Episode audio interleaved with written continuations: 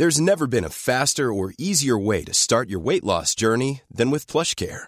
PlushCare accepts most insurance plans and gives you online access to board-certified physicians who can prescribe FDA-approved weight loss medications like Wigovi and Zepbound for those who qualify. Take charge of your health and speak with a board-certified physician about a weight loss plan that's right for you. Get started today at plushcare.com slash weight loss. That's plushcare.com slash weight loss. plushcare.com slash weight loss.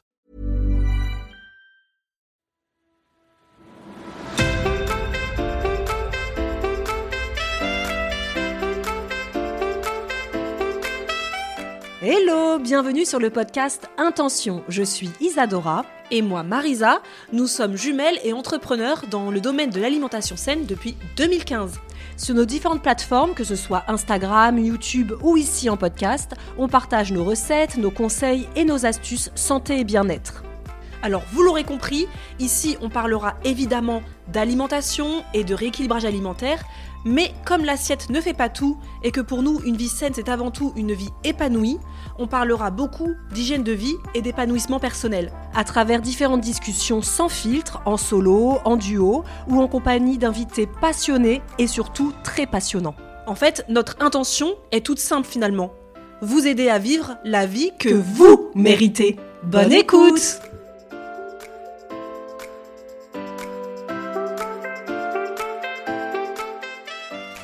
Bonjour et bienvenue dans un nouvel épisode. Bonjour Isadora, bonjour Axel. Bonjour les filles.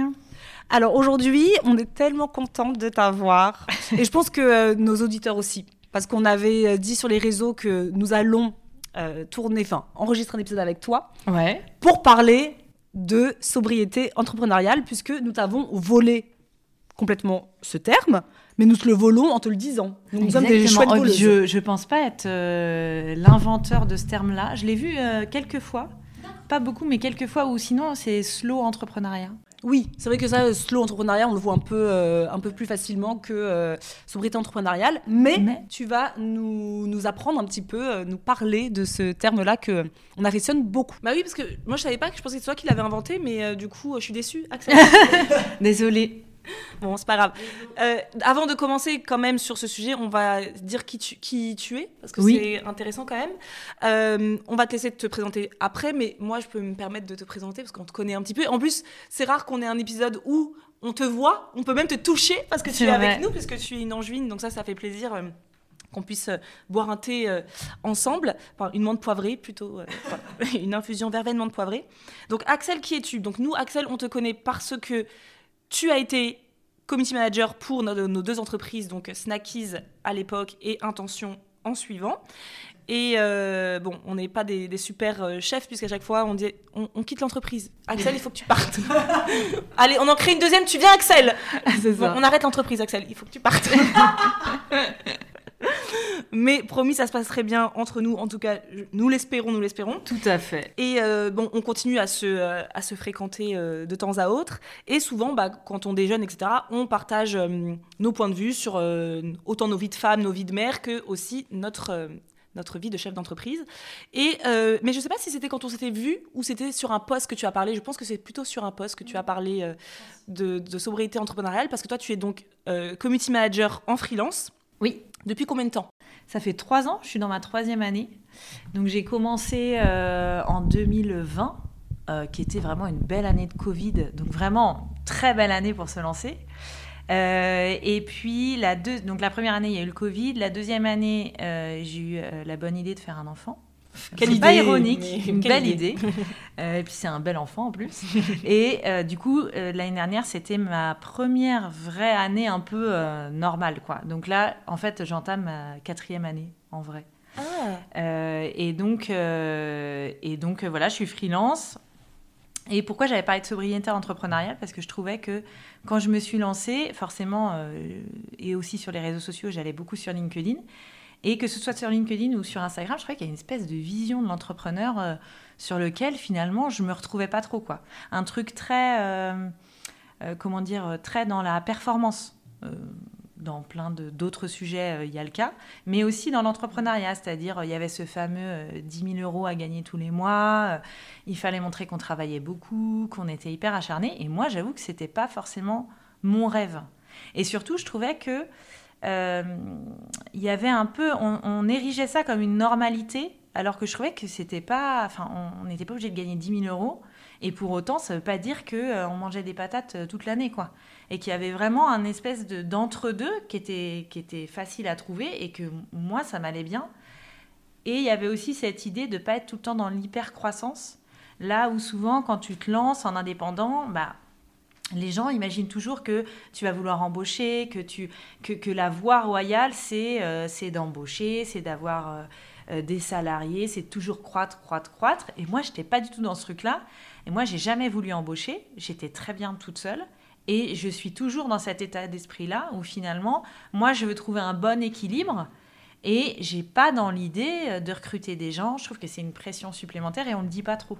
Mais est-ce que c'est pour toi c'est quelque chose qui était naturel? Parce que toi avant d'être euh, freelance c'était quoi ton métier?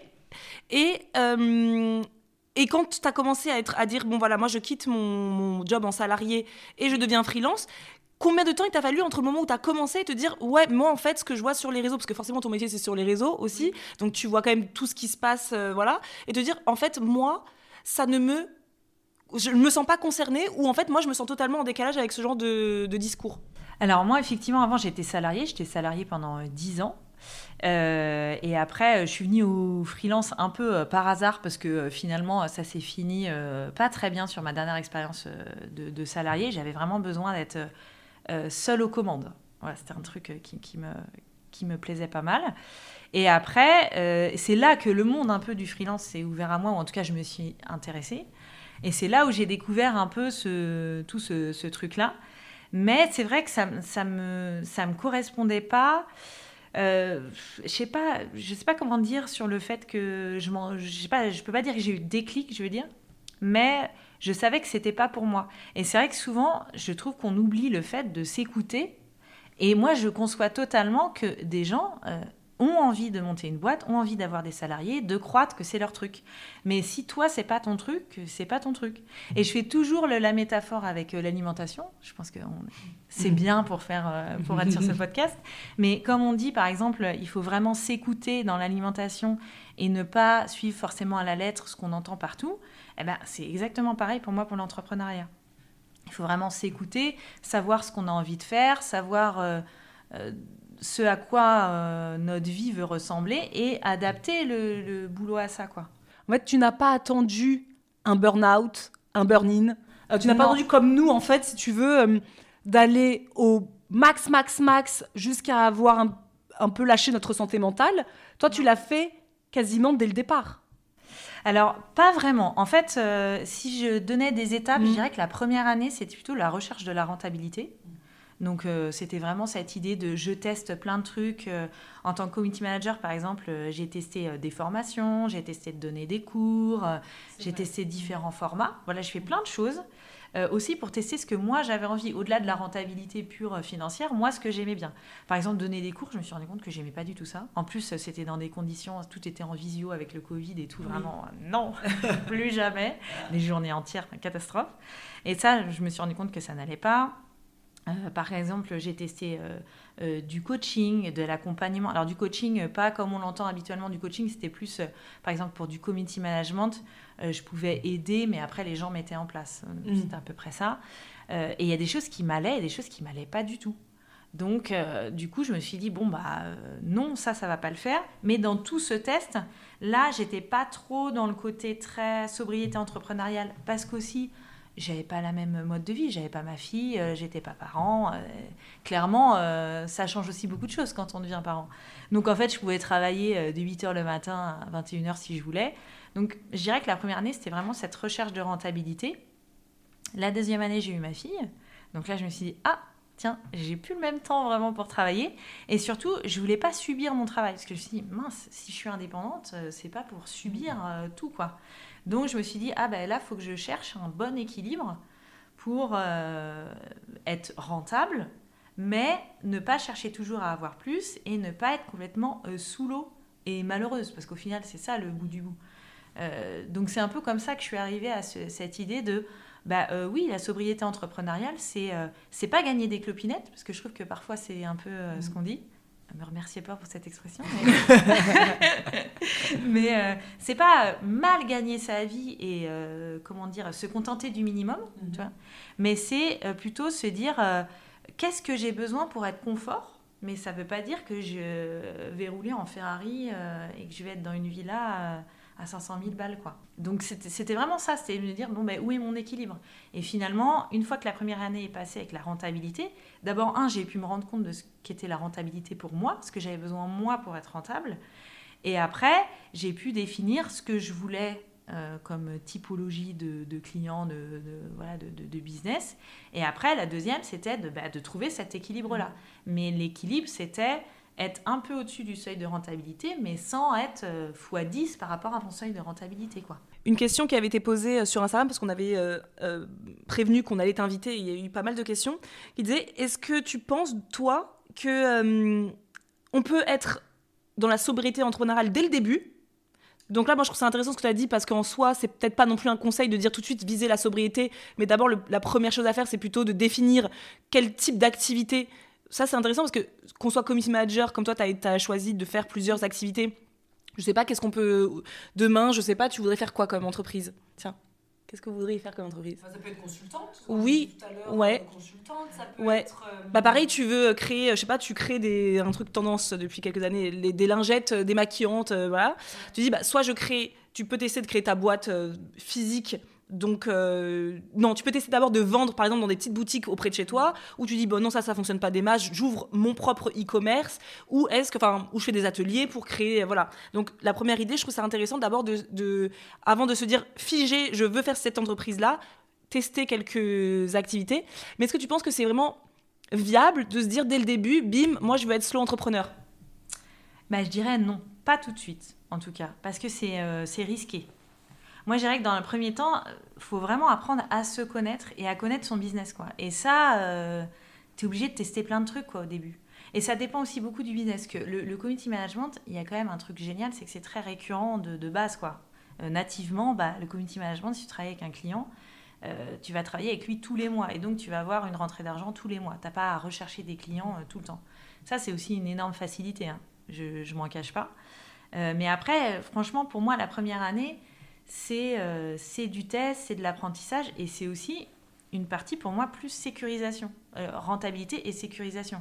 Moi, j'ai beaucoup travaillé la première année, je n'étais pas du tout dans le slow entrepreneuriat, mais pour me faire une trésorerie, pour être euh, plus cool et pour après passer sur cette, ce mode slow. Parce qu'évidemment, si on a une, une, trésorerie qui est solide, c'est plus facile aussi d'être dans le slow entrepreneuriat et de, et de refuser des clients, par exemple. Bah, c'est très intéressant ce que tu dis là parce que hum, ça rejoint un peu, euh, nous, on en parlait il y a quelques jours, je pense toutes les deux, ou je sais plus si c'était avec toi ou avec Mathieu, bref. Souvent, on va se dire, par exemple là, on est dans un mode de vie un peu plus slow, et parfois, avec Marisa, on se dit, euh, c'est normal qu'à 16h, bah, bah, c'est bon, moi j'ai fait mes tâches de la journée, j'ai travaillé, mon salaire est le même, il est tombé, etc. Et on oublie, et bah, j'avais répété, je pense que c'est Marisa qui m'avait dit ça il y a quelques jours, euh, Ouais, bah moi j'ai fini à 16h. Euh, bah, elle aime bien se rajouter euh, si possible, mais ça on reviendra après euh, s'il y a une question comme ça. Et moi je dis, bah super, on a fini tout ce qu'on avait à faire aujourd'hui à 16h. Bon, bah à demain quoi. Et ce que je lui disais c'était, oui, mais n'oublie pas tout le travail qu'il y a eu derrière, de toutes ces années d'une création d'une communauté, de toutes ces années où justement on a énormément travaillé. Alors je dis pas que c'est ça qu'il faut faire, hein, mais ça rejoint ce que tu disais dans le sens où la première année, en tout cas, ou ça peut être la deuxième, ça peut être les deux premières, ça peut être les trois premières, ça dépend aussi du, type d'entreprise qu'on a. Exactement. Mais nous, ça fait sept ans qu'on a travaillé quand même beaucoup. Donc, il est normal qu'à un moment donné, quand on veut être bah, slow, oui, mais il y a trésorerie qui est, qui est là, oui, euh, il y a hum, les clients qui sont là. On a mis des années pour construire une communauté de clients fidèles, qui reviennent, etc. Donc euh, oui, au début, je vois pas comment on, en sera arrivé en disant on est slow entrepreneur, on fait des vidéos YouTube slow entrepreneur, euh, mais on ne sait pas quel type de vidéos vont marcher au début. Il faut en faire beaucoup pour savoir quel va être ton... Parce que je veux dire, notre première vidéo, c'est quand même de tester des, euh, des saucisses faites maison vegan à notre famille. Hein. Bon, on a vu que ça... C'était pas ça. Mais euh, non, c'est- intéressant parce que je sais que quelqu'un nous avait posé la question à l'époque en disant oui, mais euh, aujourd'hui vous pouvez revendiquer être slow entrepreneur, etc. parce que vous avez votre euh, background, mais c'est évident. De manière, sauf si vraiment tu as zéro charge dans ta vie, parce qu'on est quand même dans une société où il n'y a pas le choix, il faut travailler. Enfin, l'argent, c'est ce qui nous, c'est le nerf de la guerre, donc il n'y a pas le choix. Donc soit tu as déjà un pavillon qui t'avait été offert par euh, tes grands-parents, etc. Et donc t'as pas à payer de loyer, t'as pas de charge, t'as pas d'enfants, t'as pas à te vêtir, t'as pas. Non mais sinon on doit tous au début travailler pour justement euh, co- consolider quelque chose, ouais, c'est sûr.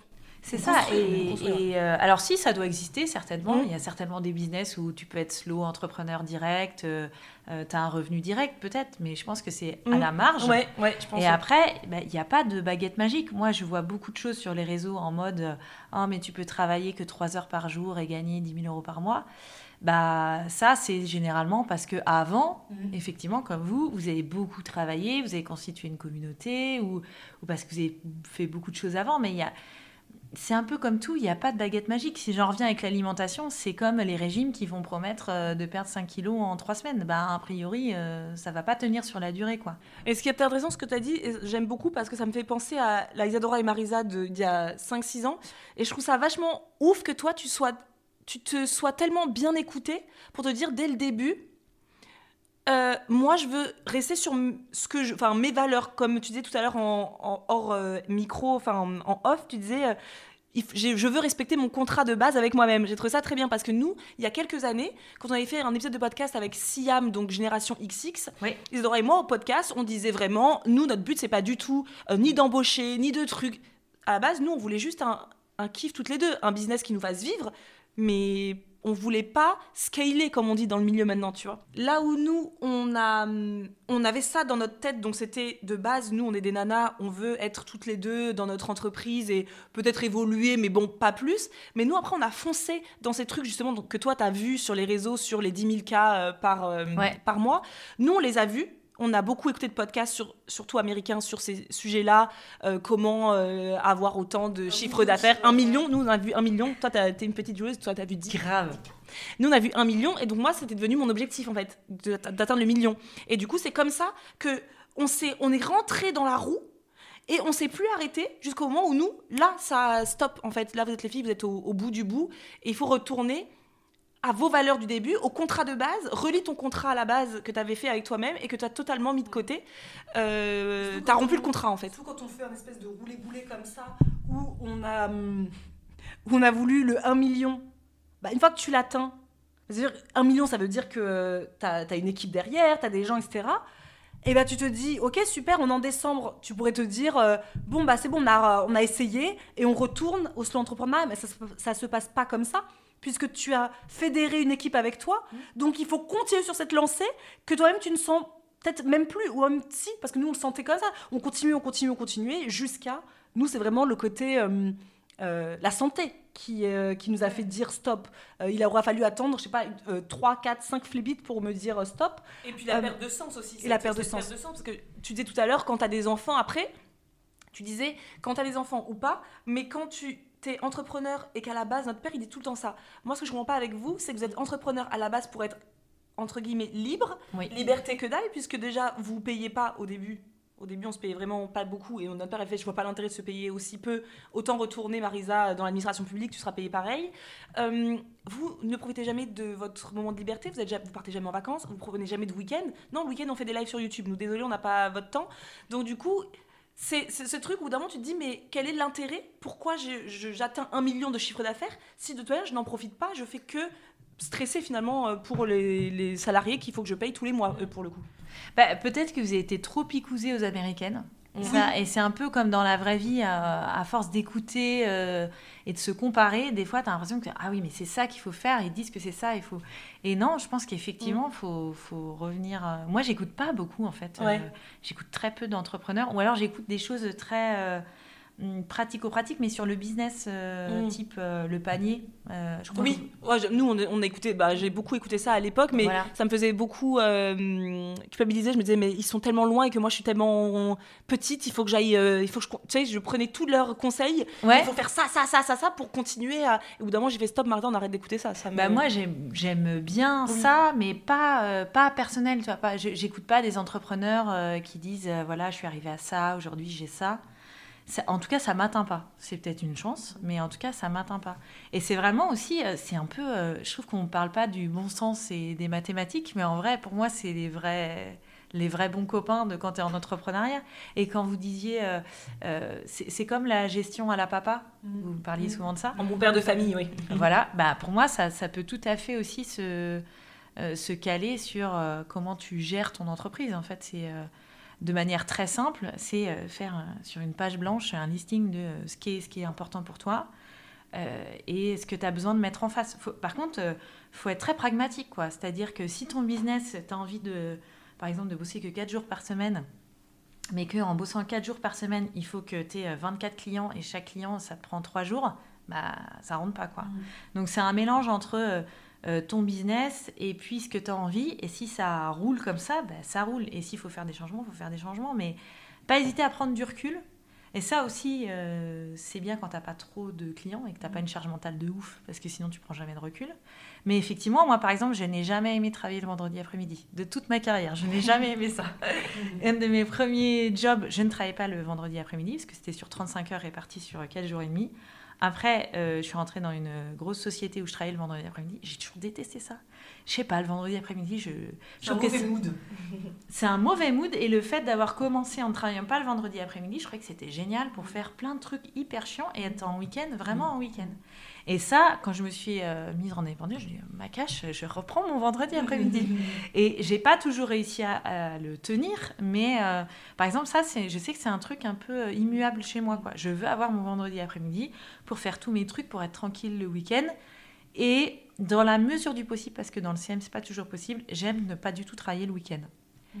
C'est pas toujours évident parce qu'on sait que le dimanche, par exemple, c'est un bon créneau pour les réseaux sociaux, donc parfois ça m'arrive de travailler, mais en tout cas, j'ai tout travaillé en amont et ça me prend peu de temps sur mon espace personnel. Quoi. Justement, quelles sont, toi, les valeurs qui étaient. Donc, le vendredi après-midi. Ouais. Mais est-ce que tu avais d'autres valeurs qui, pour toi, ça pourrait peut-être de. Parce que pour toi, c'est une valeur le vendredi après-midi Non, mais en tout cas, le repos, le temps de pause. Oui, d'accord. Le temps de recul, ouais. Voilà, moi, par exemple, c'est une valeur importante pour moi. Il faut, euh, dans... maintenant, après, euh, après 5 flébites, euh, c'était pas le cas. Il y a encore, euh, j'ai compris que oui, moi, il me faut un, temps aussi. euh, J'aime pas travailler maintenant de 9h à 18h sans pause. Alors qu'avant, c'est ce qu'on, parfois, ce qu'on faisait, quoi. Quelles étaient les autres valeurs, ou quelles sont les autres valeurs que, pour toi, c'est important dans ta sobriété entrepreneuriale qui te permettra de ne pas, justement, aller plus loin que ce que tu Ouais. euh, avais décidé dès le départ avec ton propre contrat. Ben, je sais que c'est un nombre de clients euh, max sur du community management classique. Après, je peux avoir des, des petites tâches euh, où ça va pas me prendre beaucoup d'espace de cerveau. Mais euh, par exemple, je vais pas au-delà de 5 clients en community management et encore. c'est plutôt trois très gros et après des plus petits contrats. Parce que je sais que sinon, mon cerveau, il va pas switcher correctement. Euh, moi, c'est un peu mon contrat de base. Et après, sur l'organisation, ça va être, oui, mon vendredi après-midi, ça, j'y tiens beaucoup. Avoir une certaine souplesse dans mon agenda. C'est-à-dire que si, si tout est déjà euh, calé, moi, ça m'angoisse euh, de dingue. Euh, pouvoir faire des déj de deux heures si je vais au resto de temps en temps. Euh, et puis après, je me suis rendu compte d'un truc, ça va paraître très con, mais euh, d'avoir le temps de faire mon ménage. Mais, mais pas euh, dans le côté euh, je suis une femme, je fais le ménage, hein, je- je- franchement, j'en suis pas là. Mais juste d'avoir du temps pour m'occuper de ma maison, de mon espace. quoi. Et je me suis dit, bah, le jour où je prends une femme de ménage, bah mince, ça veut dire que je travaillerai trop. En fait, si je suis plus capable d'assumer ma maison comme je le veux, après, ça dépend. Je dis mon ménage, euh, c'est parce que moi, c'est un temps aussi où c'est pour moi, je suis toute seule, tranquille, euh, et ça me, ça me fait du bien, quoi. Et je me suis dit, tiens, bah, ça, c'est une limite, tu vois. le- si si j'ai plus le temps de m'occuper de ma maison, ma Mais on peut avoir une femme ménage aussi et avoir le temps. Bon, en même temps, moi, je l'ai pris parce que je n'avais plus le temps. Tu as raison. C'est une réalité. Mais aujourd'hui que j'ai le temps, je n'ai pas enlevé euh, l'assistante ménage hors de question puisque je n'aime pas faire le ménage. Donc au moins je me dis, c'est du temps que j'ai pour moi et ça je, ça, Mais- je valide. Mais il faut s'écouter. Hein. Si, si euh, toi, pour toi, c'est pas important, c'est pas important. euh, Peut-être que toi, c'est par exemple, euh, par contre, de faire à manger euh, tout le temps chez toi et de pas commander, euh, Mm, mm, voilà. Et ça, c'est ta limite, quoi. C'est, je pense que ça, c'est vraiment propre à chacun. Il y en a, ça va être, par exemple, avoir le temps de faire du sport, Oui. avoir le, enfin, c'est vraiment très, vrai. très différent, quoi. Moi, je trouve ça chouette, ouais. Cette idée de contrat de base, je trouve ça hyper intéressant. Et ça, je vais le garder parce que même factuellement, le noter, en effet, comme tu disais, sur un, un papier, je vais me lancer où, ça se trouve, vous êtes déjà loin comme nous, hein, ça fait Mm. 7 ans qu'on est dedans, mais quand même, parfois. T'as euh, oublié. Tu te. Tu sais, t'es sur une route et puis d'un coup, t'as pris un virage et tu dis non, non, revenons sur un autre virage. Ça va être intéressant de, toujours à Mm. des, des, des, piles, des paliers, plutôt des paliers dans ton entreprise, de revenir à se dire attends, est-ce que mon contrat de base avec moi-même, je l'ai respecté depuis toutes ces années? Ce serait même intéressant de réécouter par exemple pour nous notre épisode avec euh, Siam. On serait choqués, hein. Très Ah, parce qu'on est très très loin du contrat de base de non, mais nous on va travailler toutes les deux, on veut juste un salaire qui nous permet d'avoir, euh, bah, payer son loyer, euh, avoir des loisirs, ne pas regarder juste les étiquettes tout le temps euh, de tout ce que tu veux acheter au supermarché, parce que nous on était là à regarder les étiquettes au supermarché, quoi. Pour finir, voilà. Donc non, c'est c'est hyper intéressant. Moi j'adore ce concept. Mais ça, c'est vraiment, euh, c'est comme l'intention euh, de janvier, quoi. Enfin, pour moi, c'est un, moi, je faisais un moment les, mes intentions perso et mes intentions pro. De me dire, voilà, bah, qu'est-ce que je veux, euh, qu'est-ce que j'ai besoin? Et ça, c'est pareil, c'est des maths, quoi. C'est se dire, euh, qu'est-ce que j'ai besoin comme rémunération. Euh, au-delà de la après c'est de la gestion d'entreprise mais euh, bah, ma prévoyance ça me coûte tant ma mutuelle ça me coûte tant j'ai envie de mettre tant parce que si mon Mac il me lâche bah, je vais pouvoir le racheter de pas être tout le temps euh, ric-rac quoi et puis après, bah, le, le plus, qu'est-ce que j'en fais? Est-ce que je me le donne en prime? Est-ce que après il y a plein de choses. Mais euh, en fait, euh, dans se connaître, il y a aussi connaître son business et son, son seuil de rentabilité. Quoi. C'est, ça paraît bête, mais je pense qu'il y en a qui le, qui le font pas, par exemple. Ah, mais toi, t'as pas le, t'as pas le faux mot, toi. T'as pas le côté. Euh, je vois les autres. En plus, toi, c'est toute la journée sur les réseaux, puisque c'est aussi ton métier. Euh, t'as pas le en te disant euh, Ah, tiens, si je faisais euh, comme cette personne, je pourrais peut-être avoir euh, 1000 euros de plus. Toi, ça te fait ni chaud ni froid. Exemple, pourquoi tu te dis pas non mais attends moi je, je ne suis qu'une vulgaire community manager et je pourrais totalement euh, vu mes compétences euh, faire des formations en ligne des masterclass en ligne et bim bam boum je- j'engrange quoi Bah, parce que je me méfie de l'objet qui brille, comme on dit, et que par exemple dans les formations, alors après euh, le fait euh, d'avoir euh, 35 ans et d'avoir un peu de bouteille, c'est horrible de dire ça, mais c'est vrai, je pense que je me rends assez compte de ce qu'il peut y avoir derrière un objet qui brille. Et par exemple une formation, euh, je sais que euh, je, je- je vois le travail qu'il y a derrière. Et en fait, euh, le contrat, le, le contrat de base, ou en tout cas la promesse de base de dire une fois, en fait, si, si je prends le, ce qu'on entend souvent, c'est tu fais une formation, tu travailles une fois pour la formation, tu la mets en vente, et puis après, youpla boum, euh, tout est fait, c'est bon. Euh, ouais, mais sauf que derrière, euh, il faut que tu fasses toute la communication, et tu as intérêt de le relancer tout le temps. Par rapport au community management, c'est pas du tout récurrent. Et du coup, tout ça, bah, c'est à prendre en compte. Et quand on, quand on te dit non, ne vends pas ton temps et, euh, et en fait, tu vas gagner très bien la vie et tu vas switcher, ça va être génial, bah, c'est faux. Parce qu'en fait, tu vends pas ton temps sur le temps que tu fais pour la formation, mais le temps que tu fais dans la communication à relancer, à avoir de nouvelles idées, à faire du contenu différent, bah, pour moi, je le mets dans le temps de formation. Et du coup, on n'est pas du tout sur le même, euh, sur le même truc. Et une des nanas sur les réseaux que j'aime bien et qui est très, euh, je trouve, factuelle là-dessus, c'est JDP Consulting qui s'appelle plus comme ça, qui s'appelle Jessica, je sais plus comment. Et elle, je trouve qu'elle, elle fait de la formation en ligne, elle fait du coaching, mais par contre, elle est très euh, factuelle sur bah, je fais ça, mais attention, c'est pas un Eldorado parce qu'avant j'ai fait ça, ça, ça. Et je trouve que c'est une que j'apprécie pour ça. Alors que euh, je suis pas très fan de ce genre de concept et tout ça, ou en tout cas je m'en méfie. Mais du coup, moi je sais que ça me correspond pas ça. Mais ça revient tout à, tout à fait aussi au membership. Quand le membership est sorti, Voilà. quand il y a eu ce mouvement aux États-Unis de euh, le membership, ça a changé ta vie parce que euh, bah, tu as plein de clients d'un coup. Enfin, quand tu as une communauté, en tout cas, euh, tu as pas mal de clients et tu travailles que euh, tu fais genre un live par semaine.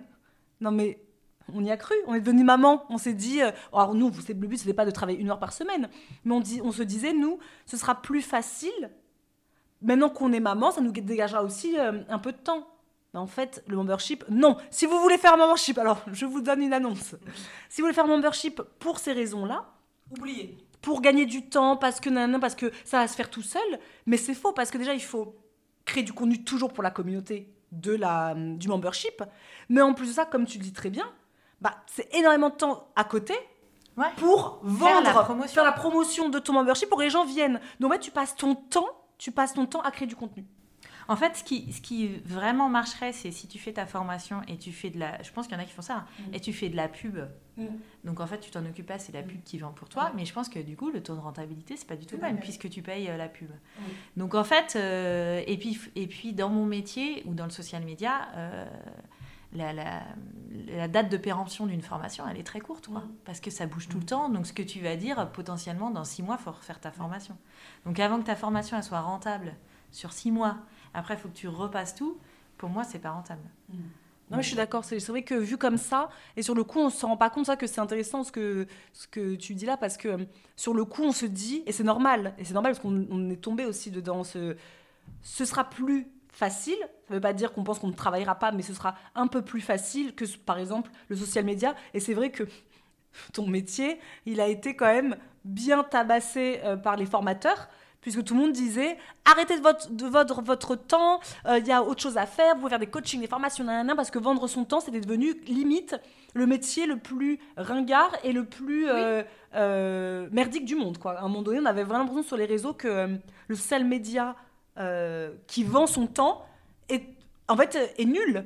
Mais c'est- ça m'a fait penser à un peu tout parce que t- il y a le social media, en effet, c'est devenu arrêter d'avoir tes 5 pauvres clients là et tu peux en avoir 100 000, euh, c'est pas intéressant. Et j'ai vu aussi dans le monde du graphisme, j'ai vu beaucoup les graphistes euh, qui à la base avaient 3, 4, 5, 10 clients qui d'un coup se sont dit maintenant je ne forme que les graphistes à devenir graphistes en ligne et à trouver leurs clients.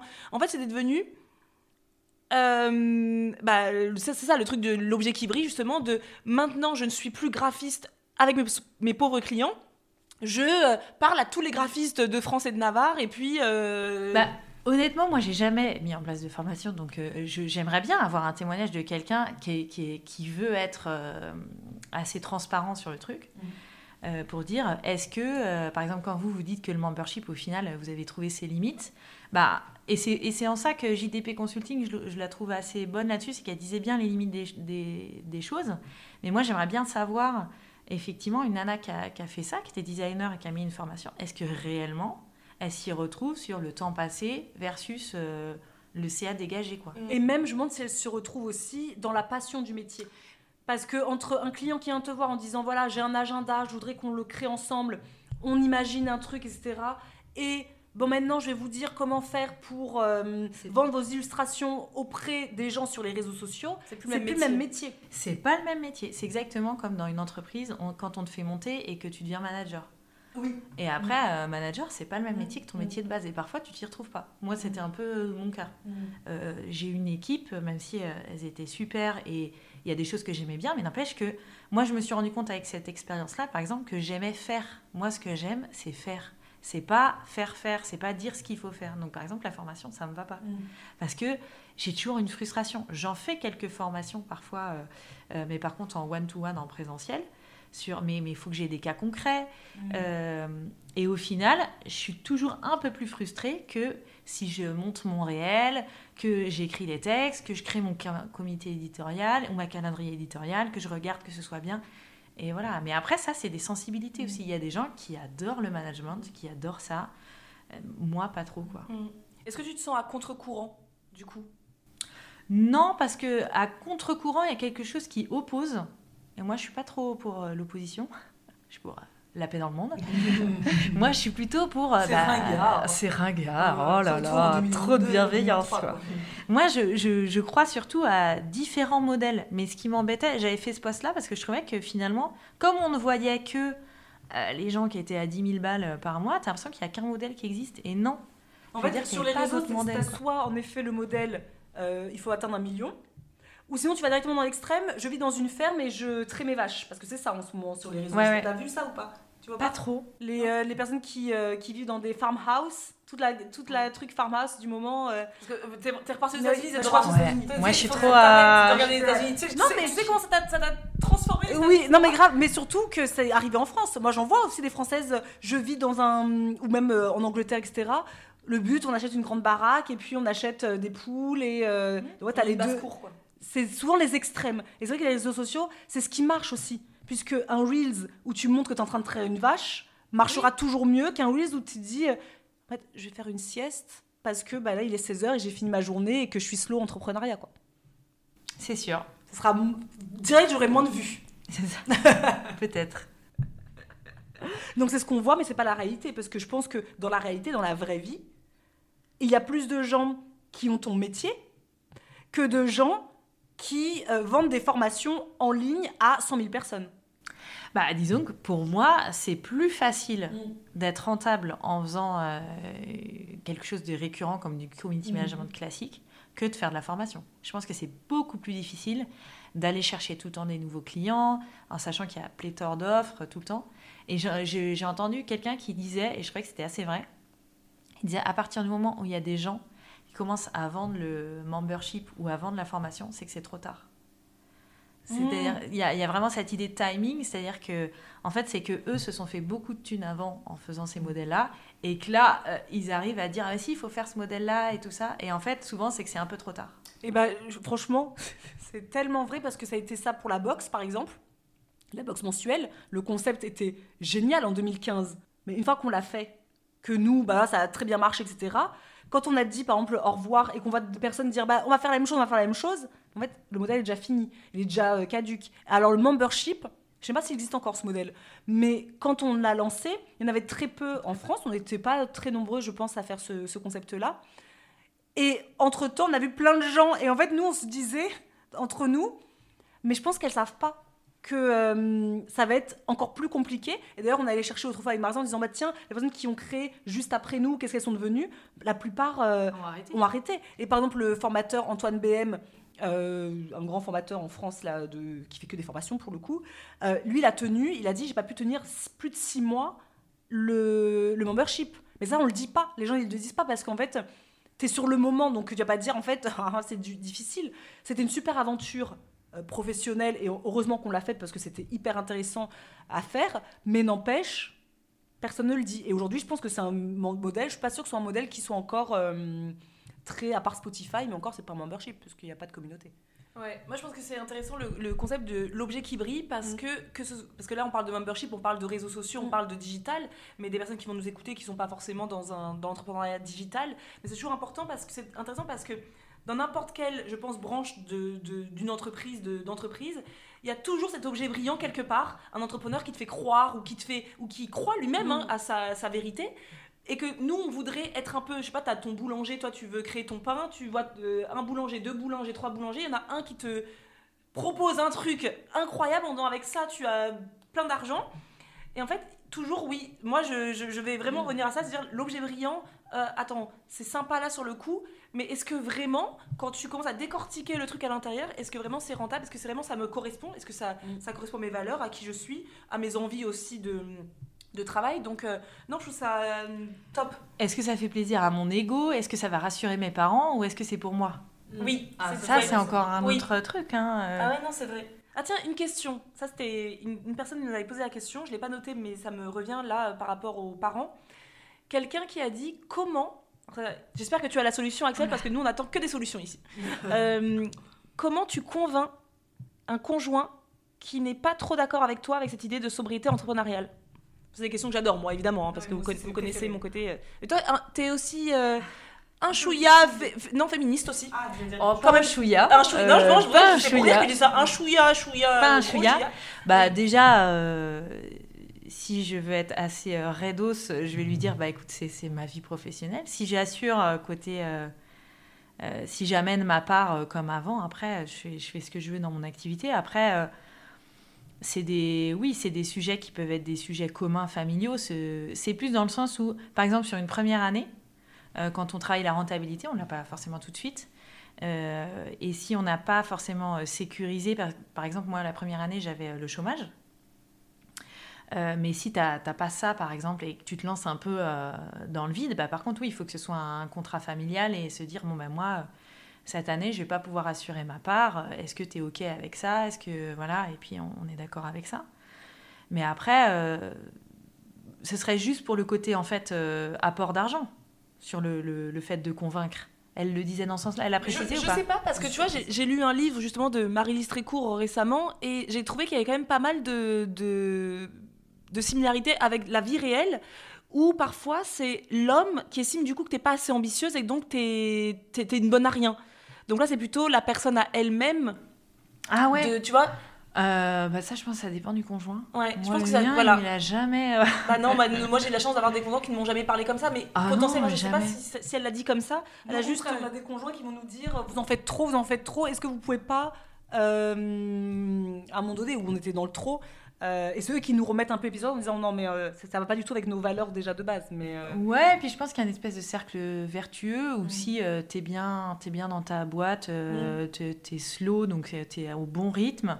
En fait, t'es agréable, Ouais. t'es, enfin t'es agréable. C'est un peu réducteur ce que je veux dire, mais t'es bien dans tes baskets, tout va bien. Ouais, je vois oui, t'es les- épanoui quoi. T'es T'es épanoui, tu, le, épanoui, ré- et tu le reflètes aussi dans ton foyer. Bah voilà, c'est ça. c'est ça. Euh, donc euh, alors à l'inverse, euh, oui, si tu es ambitieuse mais que tu cravaches comme une ouf. euh, Après, ça peut être encore une fois ce que je disais. J'ai envoyé un message à, à- à Marisa en disant je vais parler de slow entrepreneuriat au moment où je le suis le moins parce qu'en ce moment j'ai beaucoup de travail, mais parce que je l'ai choisi et je sais que ça ne va pas durer et que euh, j'essaye de voir loin et que là c'était une opportunité parce que j'ai un nouveau client qui est, qui est super et tout ça. Mais du coup, je sais que ça va pas durer. Mm. Donc, je l'accepte. Je sais pourquoi je le fais. Mais c'est vrai que sinon, euh, si tu sais pas pourquoi tu le fais, c'est c'est embêtant, quoi. Mais aussi, je pense que cette personne-là, bah, de, de, de toute manière, dans un couple, la communication, c'est la base, mais voir quel est chez lui, qu'est-ce qu'il a peur, non, c'est bien, la- ce dont il a peur, euh, qu'est-ce qui fait qu'il a peur? Est-ce que c'est en effet une insécurité financière et donc là, il faut voir ensemble? Est-ce que tu peux avoir euh, le chômage avant de tout quitter? Est-ce que voilà, tu as une sécurité? Est-ce que tu as un filet de sécurité? Euh, Est-ce que lui, il a peur? Bah, Je sais pas, vraiment, là, il y a plein de possibilités pour lesquelles lui, il a peur, mais ça se trouve, ça vient de ses propres peurs à lui qui sont propres. Donc, voir avec lui déjà, parce que nous, on ne pourra pas répondre à la question, parce que nous, on ne sait pas tant que ça qui vous êtes dans votre couple. Mais en tout cas, la, piste que tu as donnée, je trouve ça intéressant par rapport déjà euh, au... Souvent, en fait, les hommes, souvent, c'est quand même le côté, le côté financier, sécurité. Euh, Et après, il y a aussi des gens qui ont peur pour nous. Quand on va dire, quand on fait un switch de vie, les gens ont peur juste parce qu'ils ont peur de qu'on se casse la tronche. Donc là, c'est à nous aussi de peut-être rassurer la personne, de dire non, mais moi, je suis sûre de moi. Bah, c'est sûr que si tu vas voir ton mec en disant j'ai un petit peu peur, mais je sais pas trop, mais est-ce que tu penses que je, je change de boulot? Lui, tu le mets pas en sécurité non- plus. Si tu arrives en disant moi, c'est bon, si c'est hésitant, c'est pas non plus sécuritaire si de base, lui est quelqu'un de, de peureux.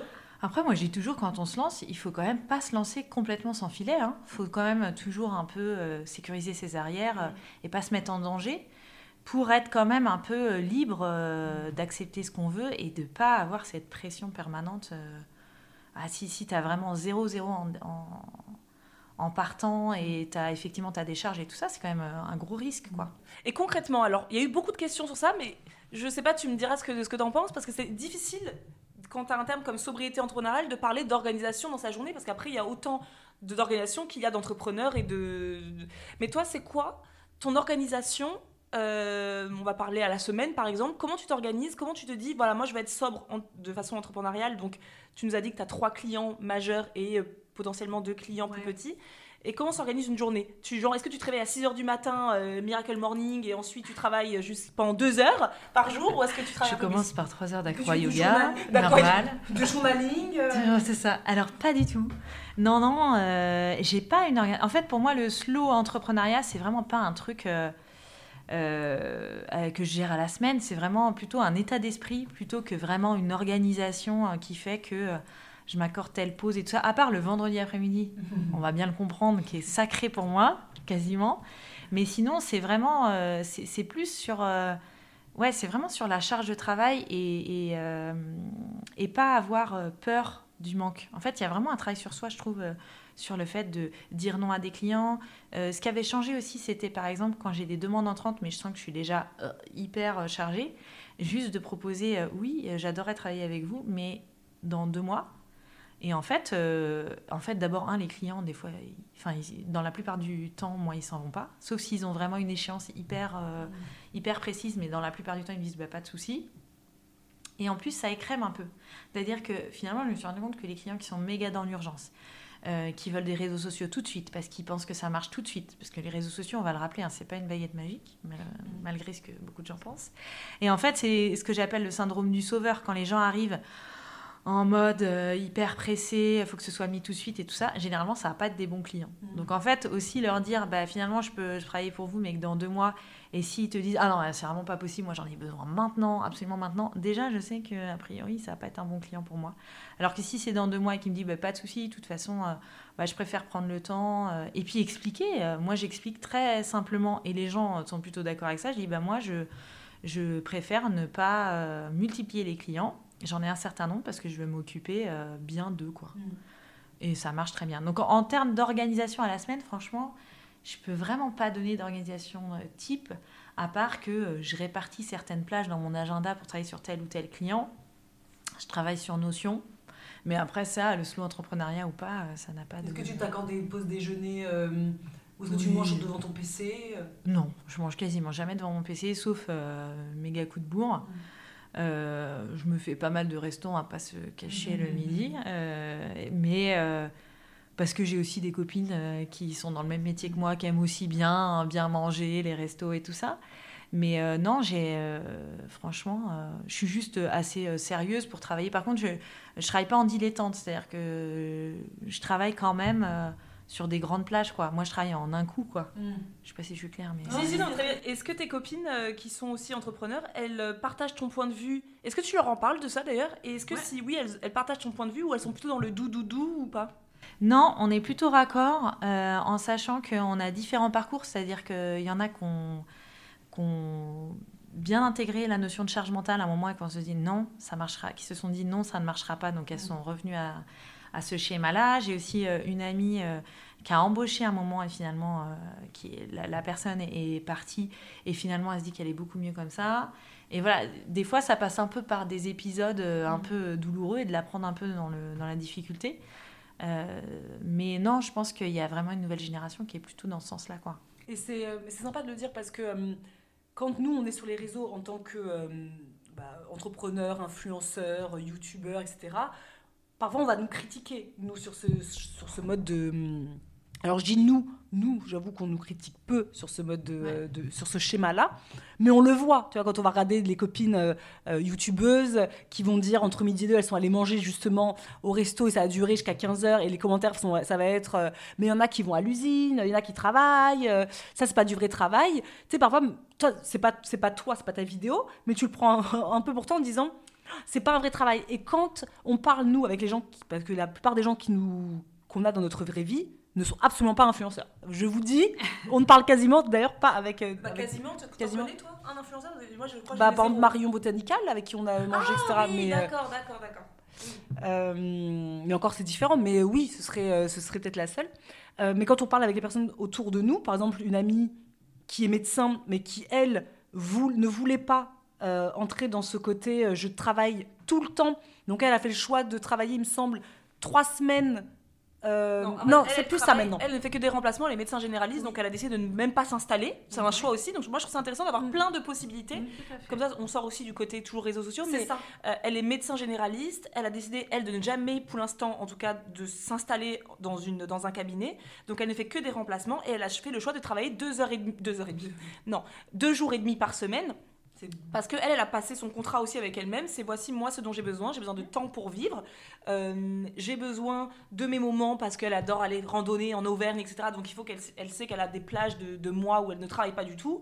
Et donc ça, c'est son choix à elle. Mais elle aurait pu très bien être médecin euh, généraliste, avoir son cabinet et travailler tous les jours de la semaine. Et c'était comme ça. Mais là aussi, elle, elle est slow entrepreneur sans Oui, mais dessus, complètement, elle l'est, ouais. mais Elle complètement. travaille deux jours hyper intenses. Mm. Mais après, en effet, elle adore faire son yoga le matin. Enfin, c'est son truc. Et c'est vrai que ça fait du bien d'entendre d'autres discours que le nôtre. Mm. Parce que le nôtre, ça va être oui, mais vous êtes influenceuse, vous faites rien vraiment de vos journées. En fait, si, on fait des choses, mais il n'y a pas que notre modèle. On peut la- je pense qu'on peut décliner le slow entrepreneuriat à d'autres modèles. Je voyais aussi, euh, parce que très souvent, quand on va dire on, veut créer un restaurant, par exemple, les gens ils vont te dire, euh, ou un restaurant ou un coffee shop, un truc comme ça, Oh, tu te rends pas compte, la restauration c'est atroce, tu vas te lever tôt, nan. Mais aujourd'hui, même dans la restauration, tu as des, euh, des euh, coffee shops, des cafés qui ont changé leur façon de faire. Et c'est plus je suis ouvert de 8h à 21h, mais c'est parfois, je suis ouvert que trois fois dans la semaine. Mmh. Donc il y a plein de modèles différents qu'on n'est pas obligé de se calquer toujours au modèle. Non, et puis souvent les gens ils reportent un peu euh, soit ce qu'ils aimeraient avoir dans leur vie, euh, soit voilà leur peur. Ou... Mais moi je me suis rendu compte d'une chose, c'est par exemple les générations un peu plus jeunes ont vraiment ce truc-là de le boulot c'est le boulot, mais moi je vais avoir du temps pour le perso. Et même moi au début, des fois, euh, je voyais euh, des stagiaires euh, qui partaient à 17h30, je dis, oh, bah attends, euh, les stagiaires, il s'en va direct. Et en fait je me suis rendu compte que c'est simplement parce que euh, moi, j'aurais peut-être voulu le faire et que j'ai jamais osé le faire, quoi. Et qu'en fait, je me suis dit, bah non, c'est bien, en fait. Et que j'avais juste reporté euh, mes propres peurs ou, tu as toujours envie de reproduire ce que toi t'as fait. Tu as dit, bah ouais, mais si moi je finissais à 19h quand j'étais stagiaire, maintenant les Oui, stagiaires, il faut qu'ils fassent ça. Mm. Et en fait, non, il faut plutôt se réjouir que les choses changent, quoi. Et dans ce monde-là, je trouve que c'est bien ce- de se dire, euh, ben, on n'est pas tous obligés de euh, grossir, d'avoir une pression, et puis surtout de se rendre compte de ce qu'il y a derrière euh, un chiffre d'affaires ou euh, avoir une entreprise et des employés, ça veut dire que tu as la pression d'assurer le salaire de quelqu'un. Donc, tu as, une emprise sur la vie de quelqu'un. C'est c'est pas rien, quoi. Tout le monde ne peut pas euh, l'assurer, quoi. Moi, j'aurais du mal... euh, moi, c'est quelque chose qui me ferait très peur, quoi. De, de, de, de savoir que euh, le salaire de quelqu'un dépend de mon travail. C'est une pression énorme, quoi. Et pareil, euh, sur, euh, quand tu es freelance, par exemple, moi, il y a... Le meilleur chiffre d'affaires que j'ai réussi à faire sur un mois, c'était 9000 euros. Je n'ai pas atteint, j'ai pas atteint Nul la 100 balles des 10 000 euros. Bah attends les 10 000 et tu pourras faire des formations après. C'est La ça. meuf qui a rien compris avec Mais euh, le, le mois où j'ai fait 9000 euros, mais j'ai bossé comme une ouf parce que ça se calait pas bien, c'était au début. Et c'était, non, c'était pas au début, c'était euh, l'année dernière, je crois. Et, euh, et finalement, je me suis dit, mais plus jamais, 9000 euros. Mais c'est, ah ouais, bah c'est super, je suis contente à la fin du mois. Mais merci, j'ai trimé, j'ai attendu la fin du mois toute, euh, euh, tout le mois, quoi. Donc en fait, c'est pas du tout tenable sur la durée, quoi. Donc au final, euh, non. Mais il t'aura fallu un mois. Et- mais est-ce que. euh, Qu'est-ce que tu penses? C'est une question qu'on nous a posée sur euh, Instagram, je trouve ça drôle. Enfin, c'est des petites questions qui sont, qui sont mignonnettes, qui sont faciles à répondre, je pense. Mais du coup, toi, t'es slow entrepreneur. Ouais. Qu'est-ce que tu penses de ces gens qui, eux, de ces personnes qui ont envie de créer des empires? Est-ce que ça te chiffonne, ça te chagrine euh, ou euh, chacun fait sa life? Chacun fait sa life. Franchement, chacun fait sa life. Euh, c'est vraiment une histoire de, de valeurs aussi, de, de qu'est-ce qu'on a envie euh, pour soi, et puis aussi de, du moment de sa vie où on est. Moi, je suis persuadée qu'on n'a pas envie des mêmes choses au même moment. Quand j'ai commencé, euh, ça me ça me dérangeait pas du tout de faire du 8h-20h. Quand j'ai lancé le podcast La Grande Aventure, en fait, j'enregistrais le lundi jusqu'à très tard. Je montais super tard. Mais c'était mon truc, ça me faisait envie. Euh, voilà, je l'ai pas subi. En fait, c'est vraiment cette histoire de à quel moment tu subis et tu subis pas. Et c'est pas euh, ah bah si tu bosses 10 heures par jour, ah bah c'est pas bien. Bah non, si dans ta vie euh, ça t'épanouit, que ça dérange personne et que tu y trouves ton compte, bah vas-y quoi. Si ça correspond à ta vie, euh, pas de souci. Moi, j'ai aucun souci sur, le gens qui, sur les gens qui ont envie de monter des empires quoi. Et c'est bien aussi parce que ça fait des emplois. euh, Il y a plein de, il y a pas un modèle quoi. Moi, je sais que juste ça ne me correspond pas quoi. Mais c'est intéressant de t'entendre dire que oui, en fait, c'est s'écouter. Et j'aime beaucoup le. hum, Ça rappelle, on l'a déjà dit, je crois. hum, C'est Bonnet qui nous avait dit ça. Oui, on peut tout avoir, mais pas en même temps, puisqu'il y a des moments de sa vie. Mais ça, c'est un truc que nous, on a, eu, on a mis du temps à comprendre. Que, hum, parce qu'on se disait parfois, mais avant, on le faisait très bien, ça.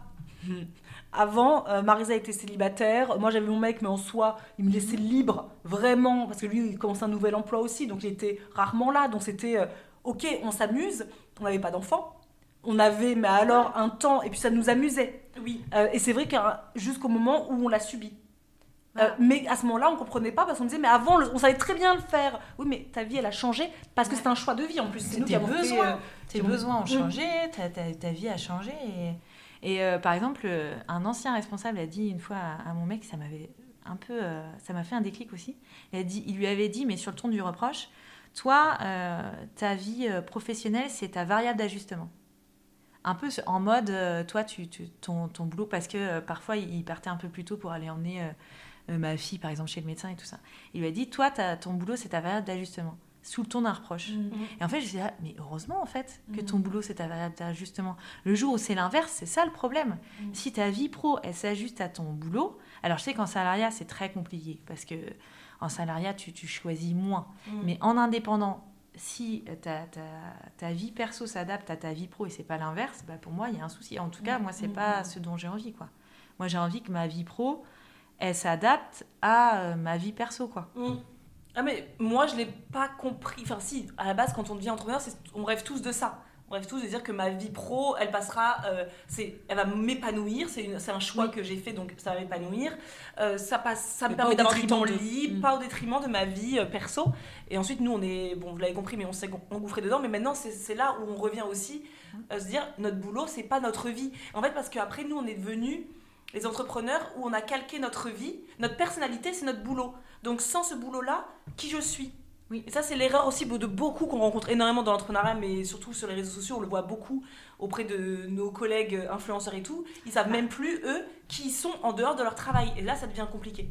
Bah, surtout que vous, vous incarnez votre travail. Oui. C'est encore plus. La Mm. limite, elle est ténue, quoi. Euh, Ouais. moi, Mais ça reste dangereux. C'est-à-dire que même si on incarne notre travail, aujourd'hui, c'est pour ça qu'avant, on faisait des, des- beaucoup de stories euh, où on parlait énormément, on faisait des lives très souvent. Aujourd'hui, on se dit, non, mais en fait, au bout d'un moment, stop, on peut pas euh, donner tout le temps notre personnalité euh, pour notre travail, parce qu'après, au bout d'un moment, tu sais même plus qui tu es. Mm. Parce que moi, sans mon travail, après, je me dis, mais en fait, je vaux quoi? Qu'est-ce que j'aime? Qu'est-ce que j'aime? Qu'est-ce que je sais faire? Je sais plus. Donc, euh, non, c'est. euh, c'est c'est c'est pas, c'est pas facile, mais je trouve que toi, tu l'as très bien. Parce que tu te- parce que t'es bien dans tes baskets déjà, tu vois, je Ouais, que t'es pense. solide, t'es sur tes deux pieds, quoi. Mhm. Mm. T'as été bien éduqué, toi, non? Parle-nous un peu de ta famille. Bah, parents profs, hein, euh, parents Ah oui. euh, je sais pas. euh, je sais pas, je pense que apprendre de soi, c'est hyper important. ouais. Mais non, non, je veux dire que aussi tu n'as pas. euh, parce que nous, je pense qu'on a eu aussi ce côté où on courait aussi derrière une certaine reconnaissance. Je veux dire, quand tu es sur les réseaux sociaux et que tu montres, euh, même si tu as un partage intéressant, il n'empêche que tu recherches euh, La validation. la, la validation, l'adoubement de, de, de quelque chose ou de quelqu'un. Euh, Toi, tu t'adoubes facilement toute seule. Tu te valides. Pas forcément, mais pas. Je, en fait, euh, T'as pas besoin de ça de, ta- de être- ta maman et ton papa. Ça va peut-être être mal interprété ce que je vais dire, mais euh, c'est-à-dire que c'est les gens que, que j'aime et que je connais dont la vie m'importe, quoi. Et par exemple, moi, j'aurais jamais pu être influenceuse, quoi. Parce que moi, d'avoir euh, quelqu'un que je connais pas qui me dit tu fais de la merde ou ce que tu fais c'est bien, bah si je le connais pas et qu'il n'a pas d'estime euh, pour moi, ça va pas avoir beaucoup de poids. Donc je pense qu'en fait, les, beaucoup d'influenceurs ont des problèmes avec papa-maman. Euh, all- allons rechercher de ce côté-là. Je pense que beaucoup, vous avez des problèmes avec papa-maman, vous avez besoin d'être validé, parce que vous n'avez peut-être pas été assez validé quand vous étiez petit. Euh, mais nous, je pense que c'est vraiment ce, ce côté-là qu'on avait, c'est... euh, on n'a tellement pas été validé quand on était enfant, Ouais. mais aussi du coup à l'école, etc. On était vraiment les, les- les- deux nanas, euh, pas du tout dans la coolitude, on était vraiment les meufs... les, les has-been. cheap. déjà, à peine, à peine arrivés dans la vie, on était has-been. tu On vois. était les filles Aldi. On était les filles, ouais, on était les filles action, tu sais.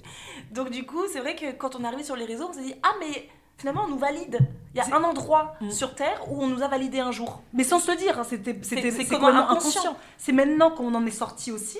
Ouais. Ou maintenant c'est drôle parce que maintenant quand je vais lire les commentaires, même si c'est des commentaires négatifs, ça ne m'atteint même plus. Alors qu'il y a encore un an, On aurait re-switché tout de suite. Le, le commentaire est négatif, Ouais. on, on- on supprime l'entreprise qu'on avait dans la tête et on, on- allez on réajuste encore et encore et, et éternellement en fait. Après, le fait euh, d'avoir par exemple que 5 clients, ça veut dire aussi Oui, que euh, oui, oui. tu es jugé que par 5 personnes. Contrairement euh, à être jugé par euh, 150 000 personnes. Et euh, 150 000 personnes, bah, tu en as forcément dans le lot qui sont pas contentes. Quoi. Donc ça, ça change aussi euh, quand même pas mal la donne.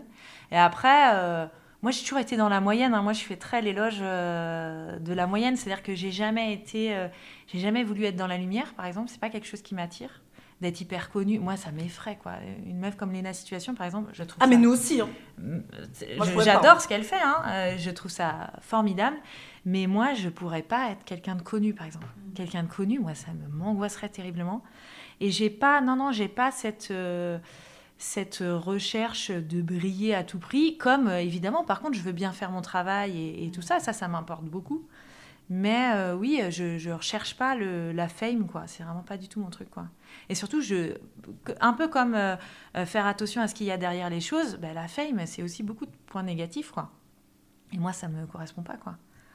Donc, euh, Mm. non. Et pour revenir sur le côté on a peut-être euh, abordé tout à l'heure, mais assez légèrement, c'est est-ce que tu ressens une pression financière? Est-ce que le fait, parce que voilà, euh, est-ce que le slow, la sobriété entrepreneuriale, ça veut dire aussi sobriété, euh, slow entrepreneuriat, slow développement, slow comment toi tu le vois est-ce que tu as peur de, de l'argent? Alors, non. Pour moi, le slow, c'est pas, euh, pas gagner euh, des clopinettes, comme je disais tout à l'heure. Pour moi, le slow, il est entre la rentabilité et l'hypercroissance. C'est au milieu, quoi. C'est-à-dire, euh, tu gagnes ta vie correctement, mais juste, tu gagnes pas 10 000 euros par mois, quoi, point. Mais du coup, j'ai pas de pression dans le sens où, par chance, je pense que j'ai fait les choses dans le bon ordre et que j'ai eu aussi un peu de chance et voilà. Le fait d'avoir bien sécurisé la première année, c'est vraiment ce que je recommande à fond. Euh, et le fait d'avoir une, trésorerie euh, quand même solide, ça c'est cool. Et d'avoir un peu plus le choix quand même. Euh, et du coup, bah non, j'ai pas cette pression par rapport à ça. Et le fait que à partir du moment où j'ai arrêté avec des clients ou des clients ont arrêté, j'ai toujours eu un autre client après. Alors que j'ai jamais prospecté. Donc ça, c'est un peu de chance, un peu de. Je pense que quand tu travailles pas trop mal et que ça se passe bien, il y a du bouche à oreille aussi. Euh, voilà, je pense que c'est un peu de ça. Donc du coup, euh, euh, là, la- l'année dernière, par exemple, j'ai arrêté avec un gros client. C'était une pression, j'ai mis du temps à le faire. hein. Je dis pas que c'est toujours facile de faire du slow entrepreneuriat, que t'as pas toujours cette peur qui revient, effectivement, cette pression de temps en temps, mais faut réussir à, voilà, à, se, à se réguler soi-même. Et finalement, bah, j'ai dit non à ce client-là, puis après, ben, je me refaisais, tous les jours, je me refaisais des calculs. Je dis, bon, alors, euh, maintenant que j'ai plus ce client-là, combien j'ai touché Bon, bah, c'est pas beaucoup, mais euh, enfin, c'est moins qu'avant, mais euh, ça va quoi. En sachant que c'était moins qu'avant, mais ça restait euh, rentable. J'ai- Voilà. Mais j'avais besoin de faire ces calculs pour me rassurer quoi. Et, et pendant trois semaines, je me suis dit, bon, ben voilà, ça va être une, bah, une autre période, tout ça. Puis en fait, au bout de trois semaines, il y a un autre client qui est arrivé, c'était super, et voilà. Mais c'est vrai que tu as toujours un peu cette piqûre de rappel, mais si tu as une, si as une trésorerie solide, bah, c'est fait pour ça en fait. Et comment, parce qu'on parle beaucoup, nous aussi, Dorémon, on parle beaucoup de notre trésorerie, enfin beaucoup, j'abuse, mais on en a quand même parlé régulièrement. Comment on construit une, une trésorerie? C'est quoi une trésorerie? Comment tu l'as construit, toi? Et ben alors ça, c'était une de mes grosses questions quand je me suis lancée. Euh, pour moi, je m'étais dit combien il faut que j'ai en trésorerie pour que ce soit, euh, pour que ce soit viable. Quoi.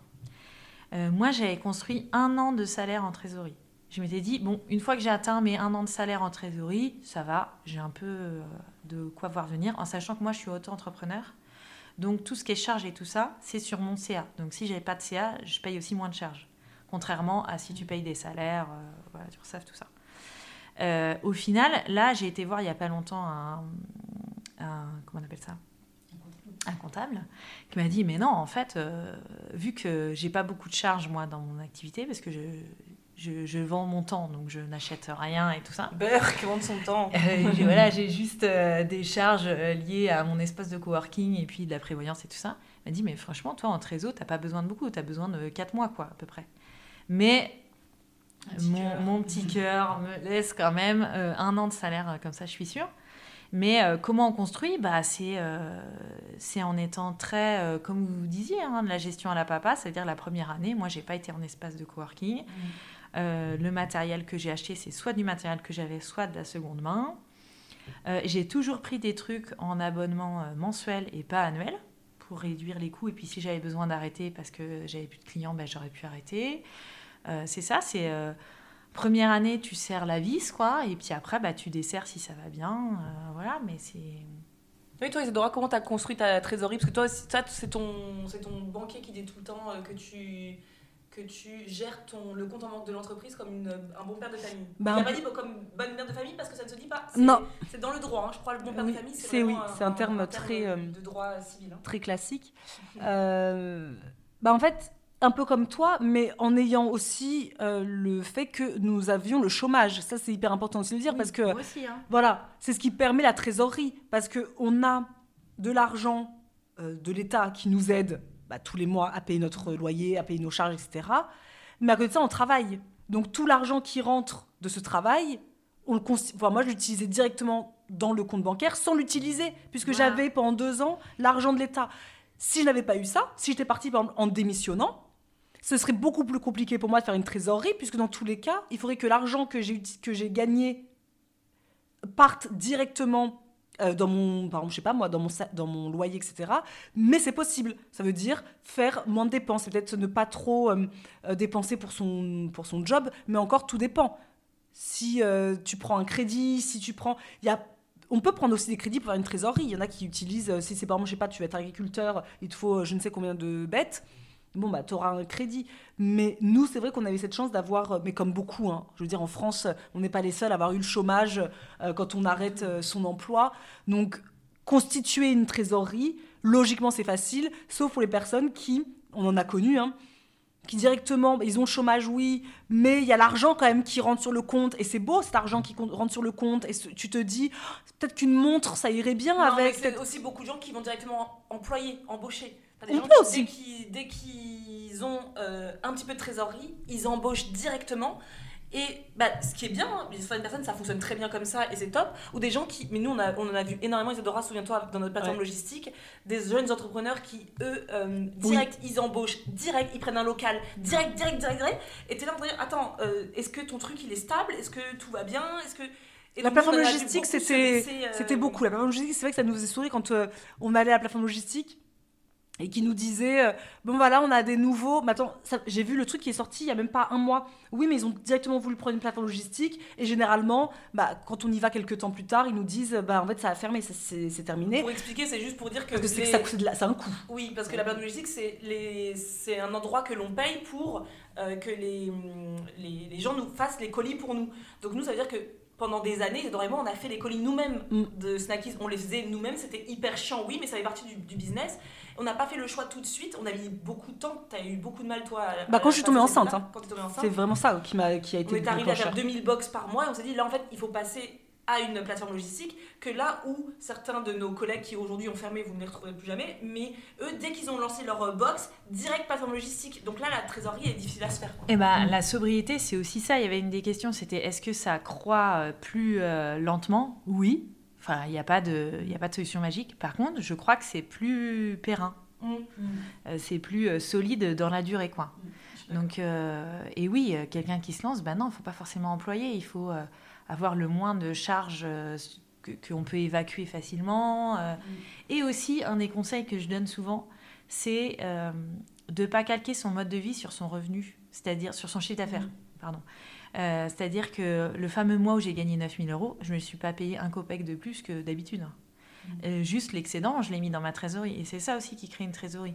Et je trouve que le risque aussi, c'est de, euh, à partir du moment où tu as de plus en plus de chiffre d'affaires, tu te payes de plus en plus. Et finalement, après, euh, tu calques ton mode de vie sur ça. Et après, tu peux pas faire retour en arrière. Et du coup, là, ah, la pression, elle est là parce que tu dis, bah oui, mais vu que mes charges ont augmenté, bah là, euh, je peux pas, même si ce client, il me correspond plus, j'en veux plus, euh, je peux pas lui dire non parce qu'en fait, j'ai besoin de lui, quoi. Et, et ça, le salariat, c'est pareil. hein. Euh, Le salariat, c'est-à-dire que rester trop longtemps dans une boîte aujourd'hui, monter les échelons, jusqu'à arriver à un point où en fait on a un, salaire, on a un, sa- un très gros salaire, on sait qu'on ne pourra pas retrouver euh, facilement ailleurs, c'est aussi prendre le risque euh, de, de s'encrouter dans une entreprise parce qu'on ne peut plus la quitter, quoi. Même si finalement euh, on s'y sent plus très bien, quoi. Et ça, je trouve que c'est un des risques. euh, D'ailleurs, Antoine BM, il avait partagé je- un- une chaîne YouTube d'un jeune YouTuber américain et je trouve ça trop bien parce que nous, on, avait- on l'avait partagé. C'était un épisode qui s'appelle euh, Comme On a baissé notre niveau de vie, comment on le vit.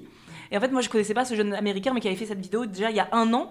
Qui lui, c'est un américain qui avait cartonné à l'époque euh, où YouTube c'était devenu des restas, etc. Il, il avait, il avait vraiment fait une vidéo euh, dans toute sa vulnérabilité. Si je le retrouve, je mettrai dans les notes de l'épisode où il disait voilà, j'ai été. Euh, je gagnais six figures, donc euh, je gagnais euh, six chiffres par mois, et aujourd'hui je suis broke, j'ai plus un sou, je suis. Voilà. Euh, et il me disait, il a partagé toute cette. cette vie au début, donc j'avais 16 ans, j'ai commencé à gagner tellement d'argent. Et après, il a dit j'ai roulé en, mais dans des voitures de malades, une maison mais monstrueuse. Et il fait au bout d'un moment, bah, le, il- il- quand il a décidé d'arrêter, parce qu'en fait, lui il disait moi j'étais un, un youtubeur à midinette, j'étais un youtubeur qui devait plaire aux filles pour avoir faire des vues. Quand il s'est rendu compte à 18, 19, 20 piges, qu'il disait mais en fait ça me, enfin j'ai pas envie de faire ça, j'ai pas envie que mon business ce soit juste. Quand j'avais 12 ans c'était mignon, à 19 piges, en fait je commençais à en avoir marre. Il a voulu créer un truc qui lui ressemble, donc de faire des voyages. Donc il a commencé lentement à switcher sa chaîne vers les voyages, mais Covid. Donc Covid plus voyage, bah, chaîne qui, qui rame. Et du coup, euh, il disait voilà, moi aujourd'hui, bon, maintenant ça reprend un petit peu, mais sa chaîne ne sera plus jamais comme elle a été parce qu'il disait maintenant je fais plus du tout les mêmes vues qu'avant, donc j'ai plus autant les mêmes sponsors, j'ai plus la, même vie. Donc il dit aujourd'hui j'ai vraiment zéro copec, il fait vraiment aujourd'hui je vis vraiment pas avec grand chose. Euh, il fait du couchsurfing à droite à gauche euh, dans les pays qui vident parce que bah il a pas trop de sous. Et euh, ça qui est intéressant, c'est ce truc de oui en effet nous c'est ce qu'on a fait aussi hein, d'avoir pas à son niveau, on n'a pas du tout été à son niveau, mais c'est vrai que quand tu gagnes un certain salaire bah, tu vis avec ce certain salaire-là parce que tu te dis jamais que ça peut changer. En fait, sur le moment, tu te dis pas que les choses peuvent changer. Mais la vie n'est pas. euh, c'est immuable ou ça l'est pas Un long fleuve tranquille. Je sais pas, c'est immuable, je sais jamais Ouais, quel si, mot. c'est pas immuable ou c'est immuable? C'est immuable. C'est- Ce n'est pas immuable. C'est- Oui. ça- Immuable, c'est que ça bouge pas. Oui. Immuable, Voilà, j'adore utiliser des mots pompeux que je ne sais pas utiliser. Utilise des mots, utilisons des mots pompeux qu'on ne sait pas utiliser. Euh, mais euh, la vie, c'est pas immuable. Donc, en effet, moi, aujourd'hui, on en parlait avec Zadora. Aujourd'hui, bah, on en reparlera dans notre bilan euh, des six mois de fermeture, mais on pourrait se payer plus désormais. Mais direct, Isidora et moi, on s'est dit Ah non, maintenant, stop. fini, ça. Ça, cette, cette truc-là, stop maintenant. On va continuer à faire comme tu, on avait parlé ensemble euh, il y a quelques mois, mais dire ah oui, mais combien nous il nous faut dans notre vie pour vivre confortablement, mettre de côté si on a envie, mettre de côté, etc. Et on reste dessus. Plutôt que tout de suite se dire ah, il y a de grosses rentrées d'argent, vient euh, des grosses primes, des gros Bah. trucs, et puis. Euh, moi, j'ai fait un truc euh, qui va peut-être paraître un peu ringard. Je n'ai pas investi dans de la crypto. la Malheureusement, Parce NFT. que j'y connais rien. Par contre, euh, effectivement, j'avais une trésor qui était assez importante et trop par rapport à mon, à mon, mon activité. Et du coup, j'ai vraiment été voir un conseiller en patrimoine pour dire, bah, parce que moi, personnellement, euh, dans ma famille, euh, on n'a pas euh, plein de thunes et des conseillers en patrimoine en veux-tu, en voilà. Donc moi, je sentais bien que j'avais une trésor un peu trop importante. J'ai pas non plus un million d'euros. hein. Et, et j'ai dit, bah, qu'est-ce que je peux faire avec ça? Et du coup, on a plutôt fait un plan d'investissement, mais sur des choses très factuelles, quoi. De l'immobilier, euh, des trucs. ça, ça paraît énorme quand je dis ça, mais c'est des, c'est des petits investissements, mais c'est des investissements concrets. C'est pas, euh, c'est pas euh, m'acheter une bagnole ou partir en voyage, quoi. Ce que j'ai fait, bien sûr, évidemment, la bagnole dans laquelle je roule, je l'ai acheté cash grâce à l'argent que je gagnais. Ma... Oui, parce voilà. que tu en avais Mais besoin. je- non, je n'avais pas besoin. Ça, non, non, non, non, je, je dis ça vraiment pas, pas pour rire parce que ce que tu dis ça, c'est parce que nous, notre père nous a dit pendant toutes ces années, les filles, l'investissement immobilier, notamment il nous en a parlé, mais pendant tout le temps, en disant, vous arrivez à la fin de l'année, vous avez beaucoup trop de trésorerie sur ce, sur ce compte, il faut en faire quelque chose. Qu'en avons-nous fait Gros blanc, parce qu'il n'y a, plus- y a plus rien qui se passe, parce que nous, euh, à un moment donné, on a fait le choix de se faire des, des grosses primes, donc acheter une voiture, etc. Mais aujourd'hui, je les ai droits, mais c'est tellement. C'est pas dommage, que je regrette pas ce qu'on a fait, parce que c'est la vie, on a fait des choix, il fallait qu'on. Je pense qu'Edouard et moi, on avait, on était, on n'est pas comme toi aussi assurés, on avait besoin de nous, de tout, et je pense qu'il y a beaucoup de gens qui sont comme nous aussi, d'avoir besoin de de se prouver des choses et surtout de se prendre un mur pour dire ah non non non en fait je reviens à la moi qui savait déjà de base mais qui s'est un peu écarté euh, du, du droit chemin. C'est pas comme si ça a fait ça pendant 20 ans, tu vois. Sur une histoire d'une vie cette enfin cette euh, cette période de vie là n'a duré que 5 ans. Quand on le raconte parce que oui ça fait 8 ans mais en soi les trois premières années je les compte même pas. Euh, je, je gagnais pas un sou à part euh, le chômage. Donc bon finalement c'est que 5 ans de prise de où on a on a tenté des choses qui finalement n'étaient pas collées à nos valeurs donc sur l'histoire de la vie Oui, non, c'est sûr. L'histoire de la vie. parce que je trouve ça intéressant ce que Axel disait par rapport au fait de, euh, de ne pas vivre au-dessus de ses moyens, euh, même quand tes moyens, enfin, même quand ton entreprise te permet d'avoir ces moyens-là. Tu vois ce que je veux dire? C'est ça, c'est ça le danger. Parce que là, on en reparle aussi, mais on avait invité aussi Sandrea à venir sur notre euh, podcast. Peut-être qu'à à l'occasion, euh, on aura l'oc- l'occasion d'enregistrer, parce qu'elle en a beaucoup parlé aussi sur son. Je sais pas si tu la connais, Sandrea, c'est une youtubeuse française qui vit aux États-Unis Oui, Ouais. si, si, oui. qui en a beaucoup parlé justement de dire bah j'ai tellement gagné ma vie que j'ai acheté une belle baraque que je voulais je voulais ma, ma baraque de rêve je l'ai eue Toutes les fringues. toutes les fringues nanana. mais au bout d'un moment en fait euh, mon niveau de vie est tellement haut aujourd'hui je gagne moins ma vie que fais-je? Je vends tu vois, c'est, c'est, je vends la maison, je, je dois tout réadapter parce qu'elle, elle est partie plus haut que nous parce que nous, on a fait des, bon, on n'est quand même pas allé dans des, dans des grosses villas, euh, voilà. Même si droit, tu as une piscine, je trouve ça abusé, hein, euh, voilà. Mais euh, quand tu arrives à des niveaux où tu roules en Ferrari, en truc, nanan, ah, le, ça devient dur, notamment quand tu as ce décalage comme elle est là ou ce jeune euh, américain qui n'était plus dans, ses, dans leurs valeurs euh, de l'entreprise. Parce qu'en soi, si toi tu veux continuer à gagner toute ta vie euh, et vivre en Lamborghini, etc., c'est ton choix. Je pense que tu trouveras toujours le moyen de vivre, de rouler en Lamborghini. C'est là où, quand il y a le, le- le- les, tes valeurs entrepreneuriales ne sont plus collées avec le travail que tu fais au quotidien. Et que là, ça devient compliqué de repartir en arrière, en fait.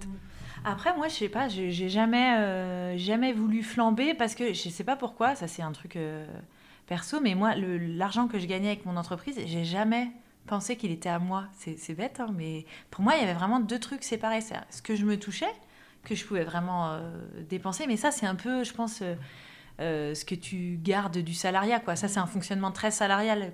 C'est vraiment, moi, j'ai mon salaire, mais par exemple, j'ai jamais payé euh, vraiment un truc avec l'argent de mon entreprise, hors euh, me verser mon salaire, quoi. Oui, mais tout à fait. On a- ce serait pas. Tout dépend, mais ce serait pas, ce serait pas très légal pour tout. Mais tu pourrais te dire, Ben, en j'augmente. Si, Ah, oui, c'est ouais. vrai. Ah oui, pardon, parce que moi, tu sais, moi, je suis très. moi, euh, ça, c'est 8 ans de SAS. Non, Non, non. mais ce que je veux dire, c'est que tu pourrais t'augmenter. Oui, je pourrais. Mais en fait, euh, d'abord, je me suis rendu compte que le- la rémunération que je me donnais, ça me suffisait euh, pour avoir euh, ce dont j'ai besoin, plus un petit bonus de confort, quoi, et que j'ai pas vraiment besoin de plus. Donc, euh, non, je préfère mettre de côté et me dire, tiens, je l'investirais sur un truc un peu plus, euh, plus, plus, euh, costaud, quoi. Non, franchement, euh, ouais. moi, je suis très Mais après, non, non, mais après, euh, ça paraît euh, très facile, mais en vrai, euh, je me suis pris des murs, je me suis posé des questions. euh, je trouve que la clé, c'est vraiment de se laisser du temps, de prendre du recul, quoi. Et je pense que ça, la quoi. clé de tout ce que j'entends depuis tout à l'heure, c'est quand même, on va redire ce terme-là qui a été redit, redit par Karine, même dans l'alimentation, c'est le bon sens. C'est de faire, d'utiliser son bon sens à soi et pas celui de l'autre. Euh, si on peut vous aider, si on peut vous éviter, pardon, de tomber comme nous dans euh, tellement on regarde de trucs sur les réseaux qu'on veut euh, limite avoir la même vie et du coup on, s'éloigne de ses valeurs. Toi finalement, t'as gardé ton bon sens de moi, mes valeurs c'est ça, je ne veux pas ressembler à, à, à ci, ça, etc. Qu'est-ce qui est bon pour moi? Et c'est exactement comme l'alimentation, qu'est-ce qui est bon pour moi et pas euh, ce qui est bon pour les autres. Et hum, j'avoue, bon, on a le même âge, j'allais dire, euh, j'avoue que j'aurais aimé, aimé à savoir ça quand j'étais un peu plus jeune. Euh, Cinq ans en arrière, j'aurais aimé, mais je ne regrette absolument de toute façon rien de, cette, de ce parcours. Mais Après, oui, vraiment partir de soi. Après, je pense que l'entourage aussi a un grand rôle. Moi, dans mes amis, personne, enfin, il y en a beaucoup qui ont des, qui ont des métiers très terre à terre, euh, infirmiers, éducateurs spécialisés. euh, c'est des métiers qui n'ont rien à voir avec ça et personne ne flambe autour de moi. On a, on a plein de thunes à pas savoir qu'en faire et ça, ça aide aussi, je pense. Mais effectivement, ouais, partir de soi, ça, c'est vraiment hyper important. Et des fois, les gens ne savent pas ce qui, euh, ce qui est important pour eux. Parce qu'à force de regarder les autres, tu dis, ouais, mais finalement, moi, ça, ça me rendrait heureux aussi. Toi, je prends toujours l'exemple du euh, digital nomade. T'as l'impression que partir euh, faire tout le temps des pays, c'est cool, tu vois des trucs, c'est super. Ouais, bah dans la réalité, euh, c'est pas fait pour tout le monde. Moi, je sais que je détesterais ça. Moi, j'aime bien. Ah, voilà. J'aime bien- pour ça. J'aime bien avoir ma maison, mes petites habitudes, savoir où est rangé ça, savoir bon voilà un truc euh, un peu euh, un peu chiant au demeurant, mais euh, c'est comme ça, c'est c'est ça que j'aime bien. Et moi, euh, faire euh, tous les aéroports et tout ça, ce serait pas trop mon truc quoi. Et mais, mais je trouve ça super qu'il y en a qui se retrouvent là-dedans, mais moi c'est juste pas fait pour moi quoi. Et c'est pas parce que c'est pas instagrammable que c'est pas cool quoi. Nouveau mouvement. Voilà, Voilà. Mais c'est vrai que ta vie n'est pas Instagrammable du coup. Mais non. T'auras pas beaucoup de likes. hein. Même si ce chemisier est Ah. Instagrammable pour le coup. On est d'accord. Celui-là, On est d'accord. oui, oui, oui. non, non, mais il y a plein de moments. euh, moi, je je partage pas beaucoup de choses euh, sur sur les réseaux sociaux parce que euh, voilà, c'est pas pas mon truc. Mais euh, Mais tu sais que globalement, la majorité des choses qui sont Instagrammables sur les réseaux sociaux ne sont pas en vrai Instagrammables. C'est à coup de filtres, à coup de musique par-dessus, c'est à coup de tout ça que une- tout devient Instagrammable. Mais en soi, qu'est-ce qui est Instagrammable? Est-ce que c'est Instagrammable de faire une photo avec ton enfant qui, ça se trouve, de minutes avant ne le voulait pas du tout être avec toi sur la photo euh, Que derrière, c'est mais dégueulasse chez toi, que c'est pas propre, que ton enfant il a bouffé peut-être euh, que de la merde toute la journée, mais toi t'as fait la photo, jolie, etc. Qu'est-ce qui est vraiment Instagrammable finalement Ça, c'est une question, mais pour un autre épisode. c'est ça.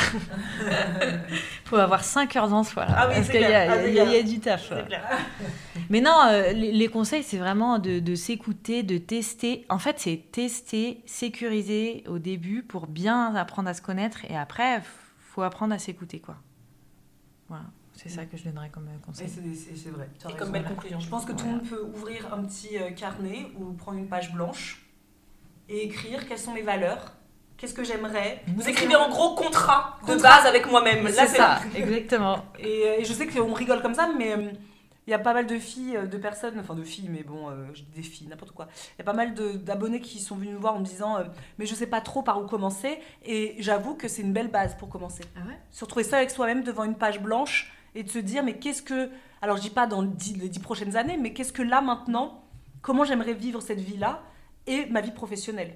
Et Dans si l'année graphiste, Dans l'année, voilà, ouais. Bah là, on est en plus, ça tombe bien parce que l'épisode va sortir dans pas longtemps, il me semble, mais euh, on est Bah, la début, semaine prochaine. euh, on est que en janvier, hein, on est Mm. au début de l'année, donc. euh, Dans l'année, il faut le faire à rebours. C'est-à-dire que si je veux ça, bah, pour avoir ça, il faut que j'ai ça. Donc, il faut que je mette ça en place. Donc, euh, voilà. Et voilà, c'est comme les intentions classiques. Quoi. Et peut-être que, du coup, euh, parmi toutes les choses que je veux faire, peut-être que je vais en éliminer parce que ça passe pas. Quoi. Mm. Encore une fois, c'est bon sens et mathématiques. Quoi. Mm. Si ça passe pas, j'évacue ça. Et du coup, je suis pas dans la frustration de Ah ouais, mais j'avais dit que je faisais ça. Bah non, ça passait pas. Donc, je l'évacue tout de Mm. suite. Quoi. Et parce qu'il y a aussi ce truc aussi, ça c'est intéressant par rapport aux choses, parce que nous on avait beaucoup, c'est-à-dire que moi quand j'ai un projet, je veux qu'il soit mis en ligne dès demain.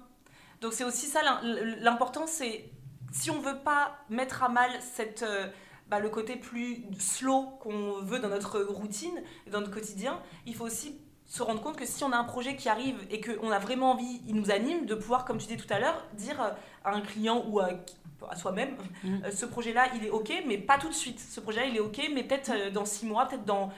Je le garde dans ma tête, mais et ça, c'est pas facile à faire quand on est Non. animé par, dans ces triples-là, t'es là, ouais. Et c'est c'est l'erreur qu'on avait faite avec euh, le, le carnet de recettes l'année dernière. c'est- Et euh, on avait fait aussi euh, des stickers et tout pour Mm. euh, le- les, les mur- les miroirs. Bah, en fait, parce que moi, je- j'ai une idée, je le veux immédiatement. On fonce, on le fait immédiatement, mais après, j'ai plus l'énergie, je suis fatiguée, il y a- il y, a trop de travail et j'ai plus l'énergie pour le mettre en vente. Donc, on a travaillé sur un projet qui n'avait- qui n'a jamais vu le jour, par exemple.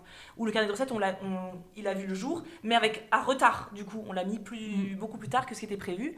Parce qu'en fait, au bout d'un moment. euh, donc maintenant, c'est vrai que ça, c'est un truc pour moi, c'est surtout pour moi, parce que je parle surtout à moi-même parce qu'Isadora, elle a moins ça. Mais ce truc de euh, Marisa, le projet, il est cool. En revanche, est-ce que tu es obligé de tout faire aujourd'hui? Bah non. Et ça, c'est pas facile. Mais il faut Bah, de connaître c'est quoi ton point de rupture. quoi? Mm. Et comme ça, euh, tu sais que si tu le dépasses, ben, ça passera pas. Mm. quoi. Et qu'il faut pas le dépasser du coup. Il faut jamais dépasser ce point. Non. Sinon, C'est je ça. suis. Bon, là, tu, tu peux faire ton contrat avec toi-même. Ah, moi, j'ai fait, une moi, moi, fait moi, un coaching faire. Kigai, donc moi, je vous avoue, euh, maintenant, je connais tout ça. Ouais, J'ai fait tout ça. Il m'a fallu des larmes et, Et de la sueur. et de la sueur, mais maintenant, je fais tout ça. N'oublions Et pas les. Et beaucoup de phlébites.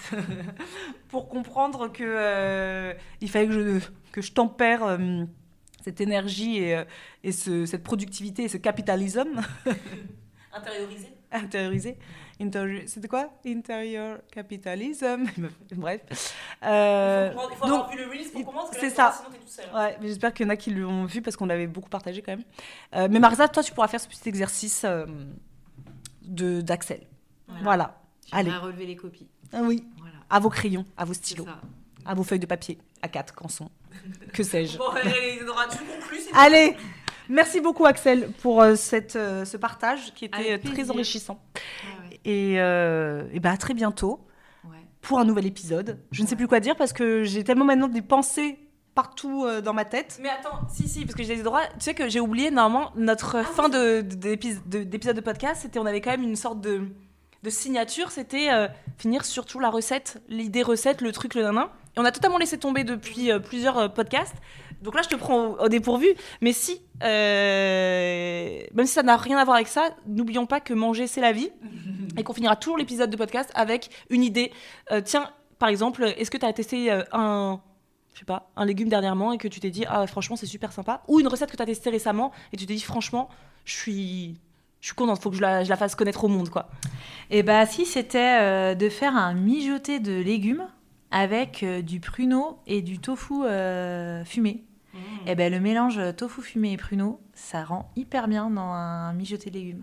et ben voilà et nous on a eu la chance de le voir mais je sais pas si on a le droit de le dire Parce que si si tu peux Ah, dire ouais. parce que nous on a eu la chance de le voir sur le TikTok d'Axel parce qu'elle a un TikTok tu veux le dire ou pas le nom? Oui, oui, le Oui. TikTok, c'est recette VG, recette euh, au pluriel, et VG.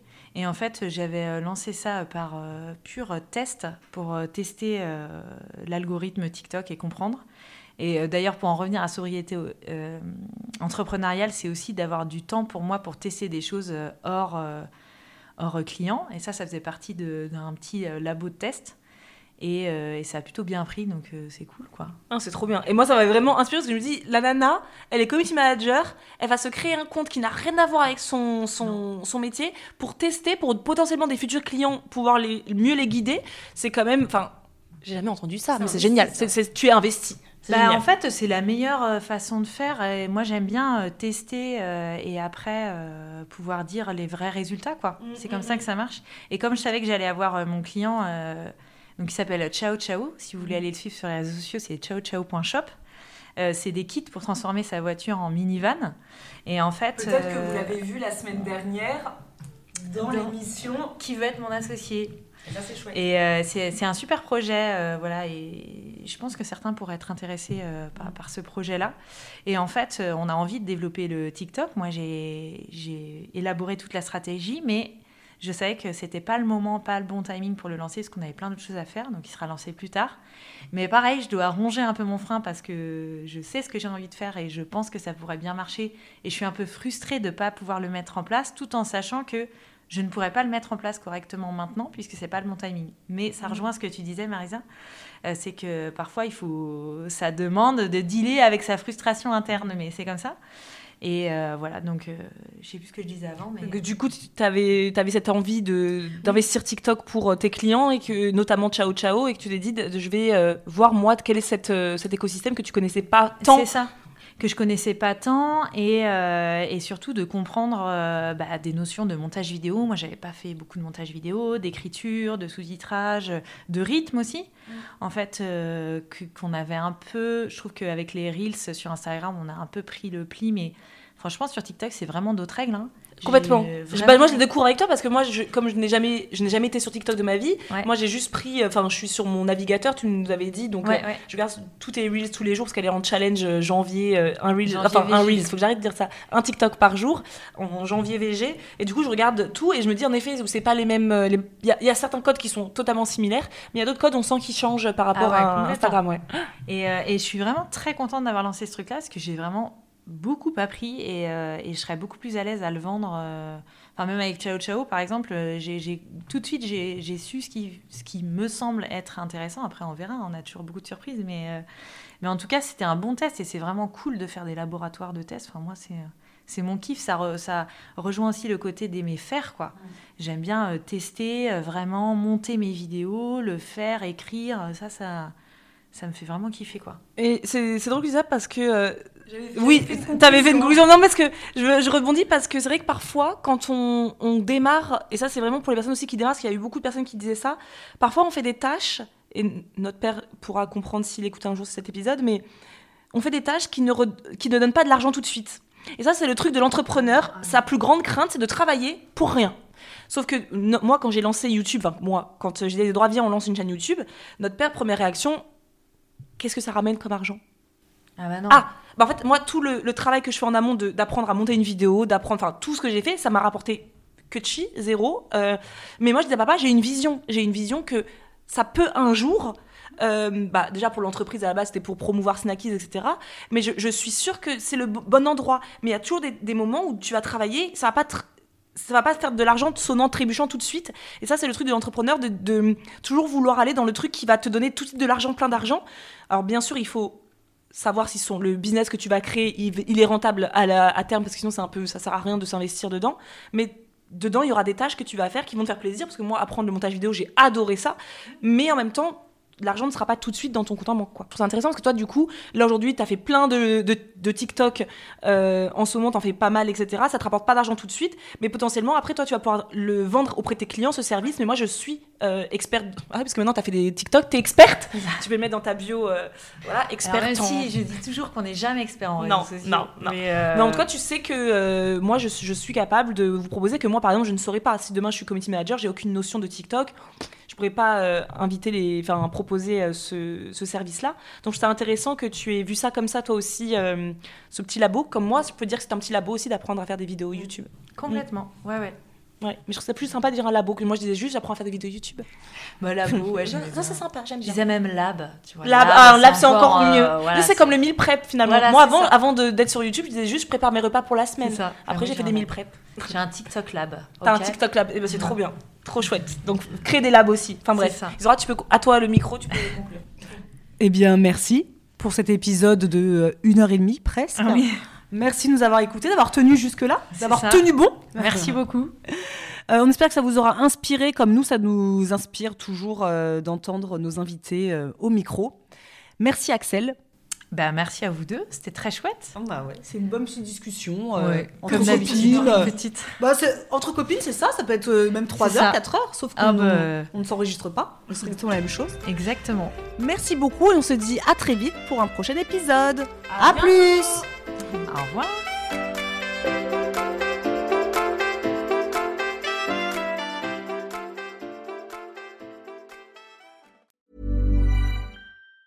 Even on a budget, quality is non-negotiable. That's why Quince is the place to score high-end essentials at 50 to 80% less than similar brands. Get your hands on buttery soft cashmere sweaters from just 60 bucks, Italian leather jackets, and so much more. And the best part about Quince, they exclusively partner with factories committed to safe, ethical, and responsible manufacturing. Elevate your style without the elevated price tag with Quince. Go to quince.com slash upgrade for free shipping and 365-day returns.